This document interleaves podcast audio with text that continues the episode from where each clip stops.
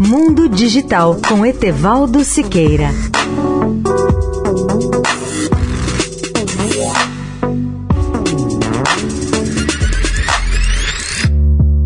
Olá, amigos da Eldorado. Segundo a previsão de especialistas, a indústria de microeletrônica dos Estados Unidos poderá enfrentar forte desaceleração após o boom da pandemia. Depois de enfrentar a demanda crescente e a escassez global desde o início da pandemia, a indústria está diante de uma desaceleração repentina. Essa crise surpreendeu os especialistas e levou empresas como a Intel e a Micron a considerar a redução dos gastos de capital em alguns bilhões de dólares, apesar de Washington ter aprovado lei que estimula o aumento da produção.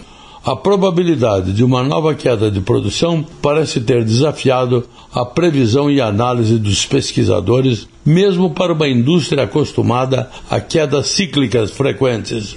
O inesperado excesso de chips de memória, processadores de PC e de alguns outros semicondutores ocorreu em um momento em que o mercado carece de um suprimento confiável de chips também forçou alguns dos maiores fabricantes dos Estados Unidos a cortar bilhões de dólares em gastos de capital planejados no exato momento em que Washington aprovou uma lei há muito esperada para subsidiar um enorme aumento na capacidade doméstica.